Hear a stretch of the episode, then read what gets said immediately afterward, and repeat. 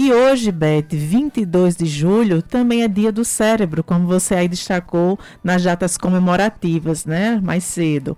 A data serve para alertar sobre as questões que envolvem esse órgão e qual a importância na qualidade de vida das pessoas, né? A gente costuma dizer nosso cérebro, no, nossa cabeça nosso mundo, né? Pois é. Então, o mundo gira aqui em torno desse algo tão importante. Eu digo que é nosso computador, tá tudo aqui dentro, de vez em quando eu tenho que resetar ele, mas tudo bem. Agora, para falar mais a respeito desse assunto, a gente vai conversar ao vivo com a doutora Bianca Oliveira, que é médica, neurologista, especialista nessa área, está em linha aqui conosco. Uh, doutora Bianca, bom dia, é um prazer recebê-la aqui no Jornal Estadual. Eu, Beth Menezes e Josi Simão conversando com a senhora a partir de agora. Pois é, como o Josi estava colocando, nesse dia do cérebro, né, a data chama atenção para a gente é, pensar mais a respeito das doenças neurológicas e quais seriam as mais comuns, assim que a senhora pudesse pincelar algumas delas para nós agora, que atingem o nosso cérebro. Bom dia.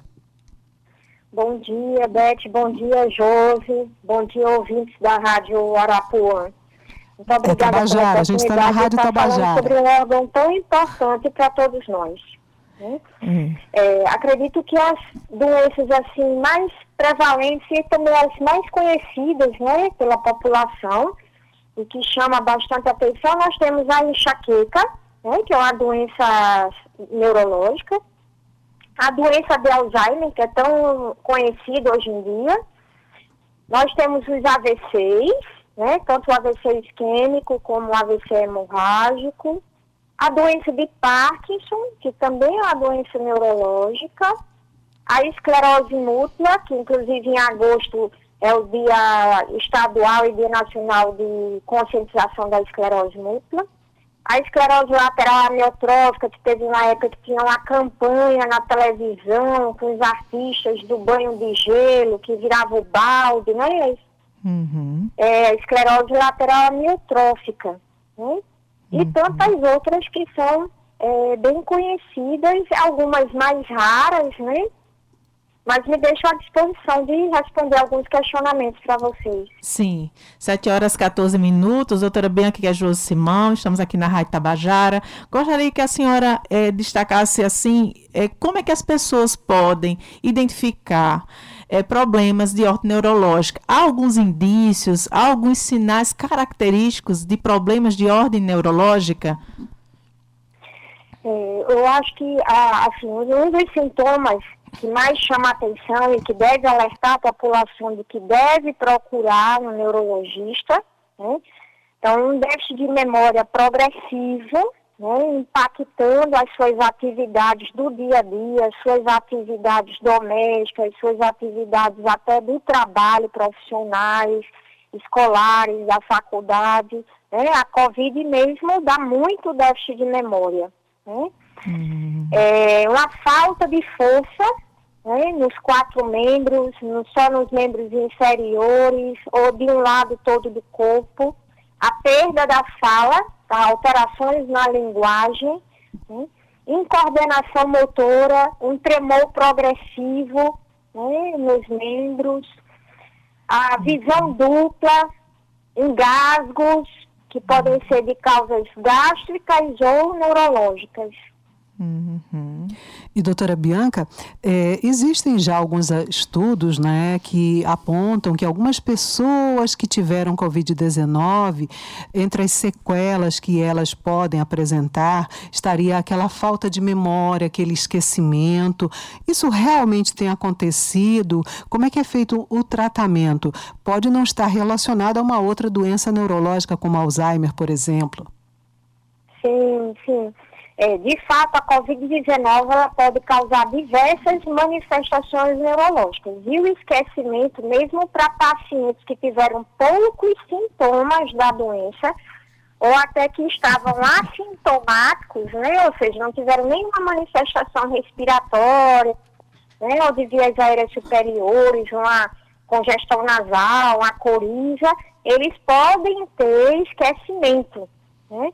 E esse esquecimento ele pode durar de 30 dias até mesmo seis meses a um ano, independente da faixa etária. Eles não precisam ser idosos para ter esse esquecimento que interfere no dia a dia pela Covid. Né? Uhum. É, a atividade física, uma boa alimentação, é, estímulos para a memória, né? atividades que estimulam, caça-palavras, palavras cruzadas, o dominó, o baralho. Então, é, atividades que podem estimular o funcionamento cerebral. Uhum. Doutora, é, o que a senhora poderia destacar sobre os impactos né, desse, do uso excessivo das novas tecnologias, do celular, do computador, dos aparelhos eletrônicos sobre o nosso cérebro? O que, é que a senhora tem é, é, visto, acompanhado acerca dessas questões, desses impactos? É, a primeira coisa que a gente tem que falar é do impacto negativo né, que ocorreu com o surgimento das tecnologias. Se a gente voltar ao tempo, né, é, a gente vai lembrar que a gente sabia os números de telefones todos de cor, era bem frequente isso, de a gente decorar os telefones. Né? A gente uhum. tinha agenda telefônica que a gente anotava os números, e isso era um exercício que facilitava a memória. Né? Hoje em dia não, a gente só coloca ali o nome da pessoa e já aparece os telefones que a gente tem. Então a gente não tem essa necessidade de exercitar o cérebro para guardar essa, essa informação. Né? Então uhum. isso é um ponto negativo. Então, por um lado, as tecnologias dificultaram. Por outro lado, a gente tem ali na mão, no celular, no tablet, no computador, uma gama de exercícios de memória que nós podemos utilizar para melhorar. Então, você no tablet, em qualquer lugar que você esteja, numa recepção de consultório, no banco, né, no celular, você pode fazer exercícios, jogos interativos, né, que melhoram o funcionamento cerebral. Na realidade, o que precisa é a população aprender a utilizar, né, de forma mais apropriada, tentando buscar o que é de positivo. Né? Muitos, é, muitas clínicas de reabilitação cognitiva, que é a melhora do, do esquecimento, do funcionamento cerebral, utilizam hoje em dia a tecnologia para os idosos né, como uma ferramenta de melhora do funcionamento. Doutora Bianca, entre as doenças aí que a senhora elencou, né, doenças eh, neurológicas que acometem o cérebro, algumas eh, parecem estar relacionadas talvez à hereditariedade ou também alguns fatores de risco podem comprometer a saúde do cérebro e desencadear algum tipo de problema. Sim, sim, com certeza. Né? A falta de atividade física é uma que impacta em diversas doenças neurológicas, né? Desde o AVC, né? Ao Parkinson, a esclerose múltipla, né? Que tem uma relação direta com a atividade física. Então, a atividade física regular é algo que deve fazer parte de qualquer pessoa, independente da faixa etária.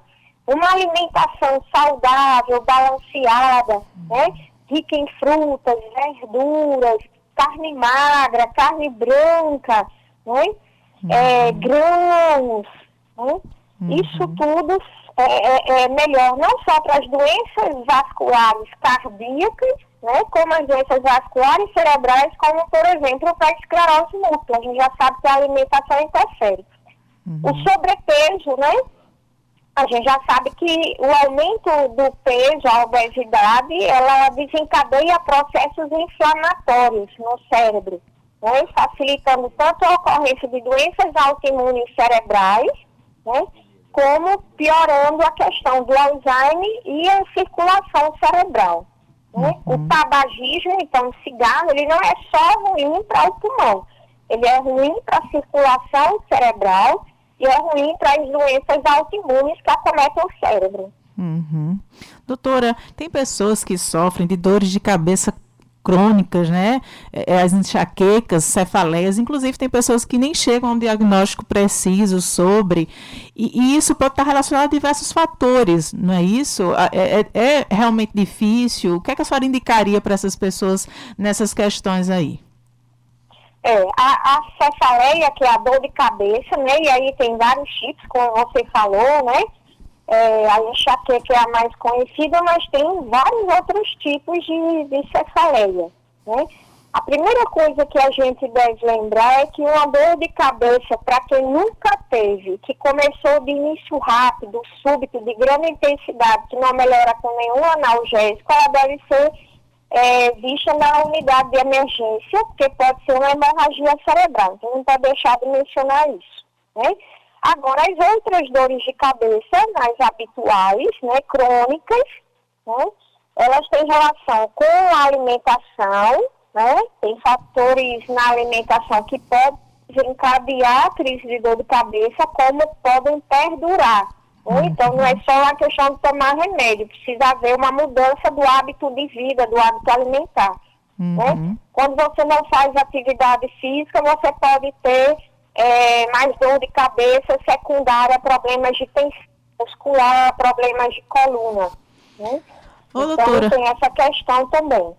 Ô, doutora, com relação, por exemplo, a pessoas que têm histórico familiar de, de AVC, né? Tipo, o tio, a mãe, o avô, que, que foram acometidos de AVC, é provável que essa família tenha tendência a outras pessoas, né, aos filhos, aos netos também terem essa doença ou é uma doença que independe dessas questões genéticas?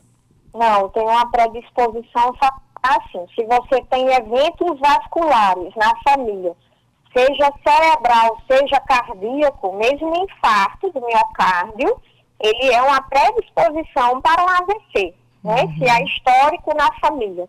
Né? Então, o ideal é que esses familiares, né, eles tenham a alimentação saudável, da física, contra, controlem suas taxas de gordura, controlem o açúcar, evitem o cigarro, certo? Uhum. E é, é bom lembrar também o perigo da automedicação, porque o brasileiro Sim. adora tomar um remedinho, sentir uma dor de cabeça, é. alguma coisinha, recorre a um analgésico e é. às vezes o ideal é procurar o especialista, né, doutora Bianca? Exatamente. Às vezes se automedica e é uma situação de urgência, como um AVC hemorrágico, e a pessoa acaba chegando tardiamente no hospital porque está se automedicando em casa, né? Uhum. Lembrando que a AVC é uma das doenças que mais matam, né, doutora, aqui no país. Exato, exato. O Brasil está começando a inverter, né? Até pouco tempo atrás, a gente ainda morria muito de parasitose, de doenças infecciosas e os Estados Unidos, o Canadá e a Europa de doenças vasculares. Hoje em dia já está começando a inverter essa situação e as doenças vasculares é, começando a chegar aí no primeiro lugar de causa de óbitos, né? Uhum, 7 horas 24 minutos. Doutora Bianca Oliveira, médica neurologista, muito obrigada por compartilhar todos esses conhecimentos, informações e alertas no, no dia 22 de julho, hoje, que é comemorado o Dia do Cérebro, para a gente sempre preferir procurar um especialista, um médico, a sentir qualquer dor, é, qualquer sintoma, é sempre necessário ir ao médico antes de se, se medicar, não é verdade? Muito obrigada, doutora Bianca. Muito obrigada, Josi Beth. Agradeço muito. Bom dia.